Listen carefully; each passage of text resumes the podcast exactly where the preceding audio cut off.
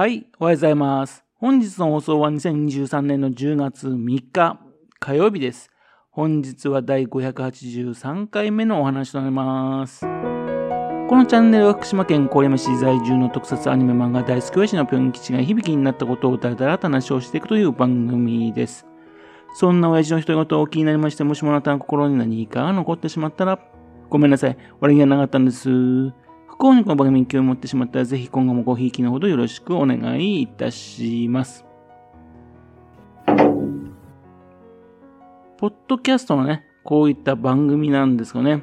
えっと、人気ランキングっていうのがね、あの日ごと、時間ごとにですね、発表されているんですよ。多分配信サイト、ね、そちらの方からですね、聞いた人の数がね、カウントされてね、えそしてそれでランキング出るんでしょうね。まずはですね、ポッドキャストを配信しているのがね、Apple、Spotify、それからと Amazon と Google の4つでね、それぞれランキングが発表されています。その他ですね、細かくですね、いろいろなカテゴリーごとにですね、あの順位が発表されてるんですね。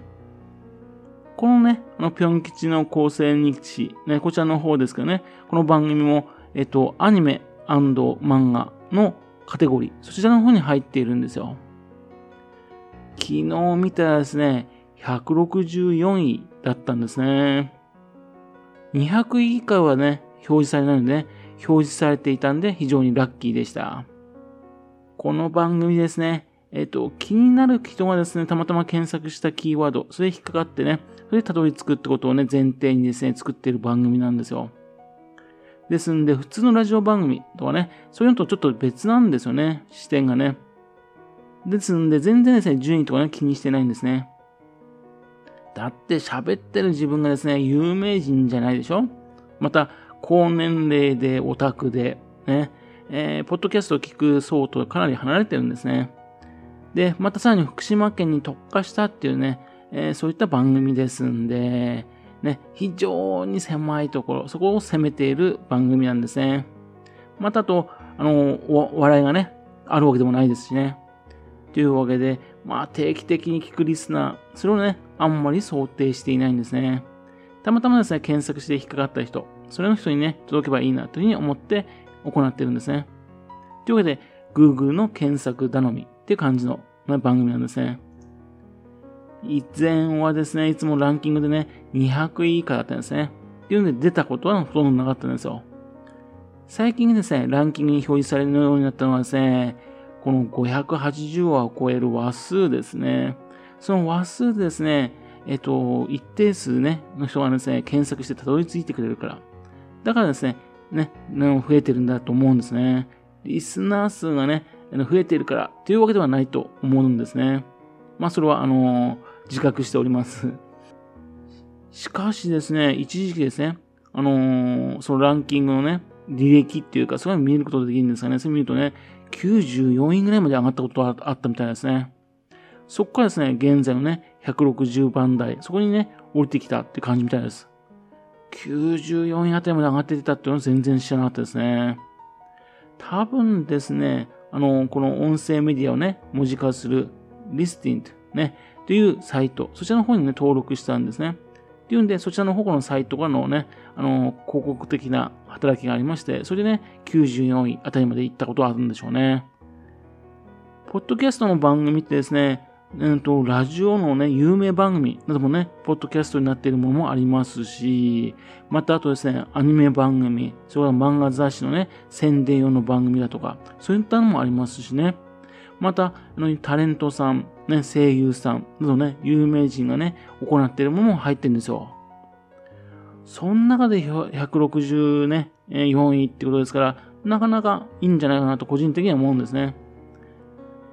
ちなみにですね、現在のランキングの10位なんですかね。1位がですね、漫画のラジオっていうね、日本放送で行っている放送の、まあ、番組みたいですね。吉田アナっていうね、日本放送のアナウンサーが言いまして、非常に漫画好きなことで有名な方ですね。その人が行っている番組です。それは1位。で、2位がですね、こじらせ、こじらせ平成やわっていうやつね。津田明輝さんっていう方と、佐々木小歌さんっていう方ですね。劇団にね、いるお二人がですね、アニメ漫画について語る番組らしいです。で、最後はですね、コミックアトラスっていうところで、FM 横浜、そちらの方でね、放送されている番組らしいです。あの、FM 横浜にね、ヌルオブっていうですね、ラッパーのことがありましてね、そういう人はね、漫画はをね、漫画家さんを紹介する番組みたいですね。で、4位はですね、青山青山吉野さんと前田香織さんによるですね、金曜日のしじみ。で、これはあの日本放送の番組です。ね、日本二人のね、人気女優声優さんがね、まあ、行っている番組みたいですね。で、5番目はですね、絶対大丈夫だよラジオっていうので、クリエイティブな会社、ね、女性2人によるですね、ポッドキャスト番組みたいです。で、6位はですね、田所あずさと、うん、天心向井のどうせ我々なんてっていうので日本放送の番組ですね、これもね。女性の声優さんと男性のお笑い芸人、その2人によるですね、まあ漫画とかそちらの方のせ、の紹介の番組みたいですね。で、7番目が漫画760、佐島とトニワって方ですね。関西出身のね、パーソナリティによるですね、ポッドキャスト番組みたいですね。で、8番目がですね、アニマックスプレゼンツ、吉田正樹のオタクガストロミー。これ日本放送です。これはあの、アニマックスでね、アニメの専用チャンネルありますよね。そこと日本放送の吉田アナさんがね、まあ、あの、関係しまして、そしてね、あの漫画について話している番組みたいですね。で、9位がですね、アニメ、アニメ、アニメ情報ですね。株式会社イードっていうですね、アニメのニュースをね、配信している情報番組があるんですね。そちらの方のね、番組の、ポッドキャストみたいですね。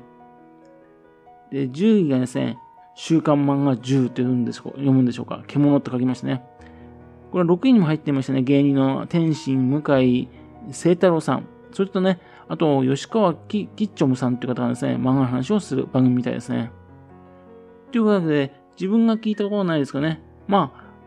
あ、ね、声優さんが出てたりとかですね、お笑い芸人さんが出てたりとかね、まあ日本放送がね、やってる番組だったりとかね、っていうんで、これがまあ順位の上位に来るのはまあ当たり前ですよね。じゃあ自分のね、160番台あたりはどこら辺なのかって言いますとね、この番組の少し上にはですね、あのー、ムテキング・ザ・レジェンド・キャラクターズっていう番組やってました。これ日本放送でね、やってた番組なんですね。あの、リメイク版のムテキング、ね、とんでも戦士ムテキングのリメイク版がね、2年ぐらい前ありましたね。あの番組、ね、そのポッドキャスト番組です。で、すぐ下にですね、栗崎漫画ロードっていうので、林フィッシュさんっていう方ですね、新人漫画家さんらしいんですね。そのことなんですね、漫画について語る番組、そちらの方をやってるみたいですね。というわけで、漫画家さんがね、喋る話、それもちょっと聞いてみたいなって気になりますね。まず、さらに下にですね、小泉萌香の幸せを分けてくださいっていうね、っていうので東京 FM で放送していた番組ですかね。人気声優さんね。そちらの方がですね、東京 FM の無料版だそうです。とまあですね、そんな方々とですね、え、この番組ね、えー、人知れず競っているわけですね。そしたらですね、ちょっとですね、これから大きな波が来そうな感じするんですよ。9月26日にですね、メールが届いたんですね。何かと言いますとね、えっと、ポッドキャストを配信しているね、6つのね、動画ありますよね。Apple だとか、Spotify だとかね、ありますけども、そのうちの一つ、Google Podcast、Google Podcast はね、なくなるっていう連絡がメールで届いたんですよ。ポッドキャストがですね、撤退するってわけじゃなくてですね、ポッドキャストをですね、YouTube Music、そちらの方から配信するようになりますよってことらしいんですね。日付が書いてないですかね。多分来年にはね、それ実施されるんじゃないかと思うんですね。これかねてからね、噂されていたんですよ。というわけで、いよいよですね、実際にね、GO っていうね、あのー、スタートが連絡が来たって感じですね。現在のね、動画だけを配信している YouTube、ね、非常な、ね、あの、たくさんの大多くの人が聞いています。あ、見てます。で、音声の上のポッドキャストがその中に組み込まれるわけですよ。そうするとね、YouTube の利用者をですね、検索するとね、ポッドキャストの方にね、まあ、来てしまう。そういうことになるわけですね。というわけで、YouTube の利用者が非常に多いですからね、そのうちに少しがね、ポッドキャストの方も聞くようになるってことなんですね。そうするとね、このランキング、ね、もうぐぐっとね、変化するんじゃないかなと思うんですよね。ここれまでね、ポッドキャストに興味ない人も、YouTube の方で検索すると、そうするとそちらの方に案内されるわけですからね。そうすると、ああ、ポッドキャストってこんなもんだ、というふうになるわけですからね。というわけで、この Google のポッドキャストの変化でね、今後、ポッドキャストのね、界隈、どういうふうに変化していくのか、非常に楽しみなんです。というお話でした。はい。それではまた次回よろしくぷんきちのと話にお付き合いくださいね。本日も来てくださいまして誠にありがとうございました。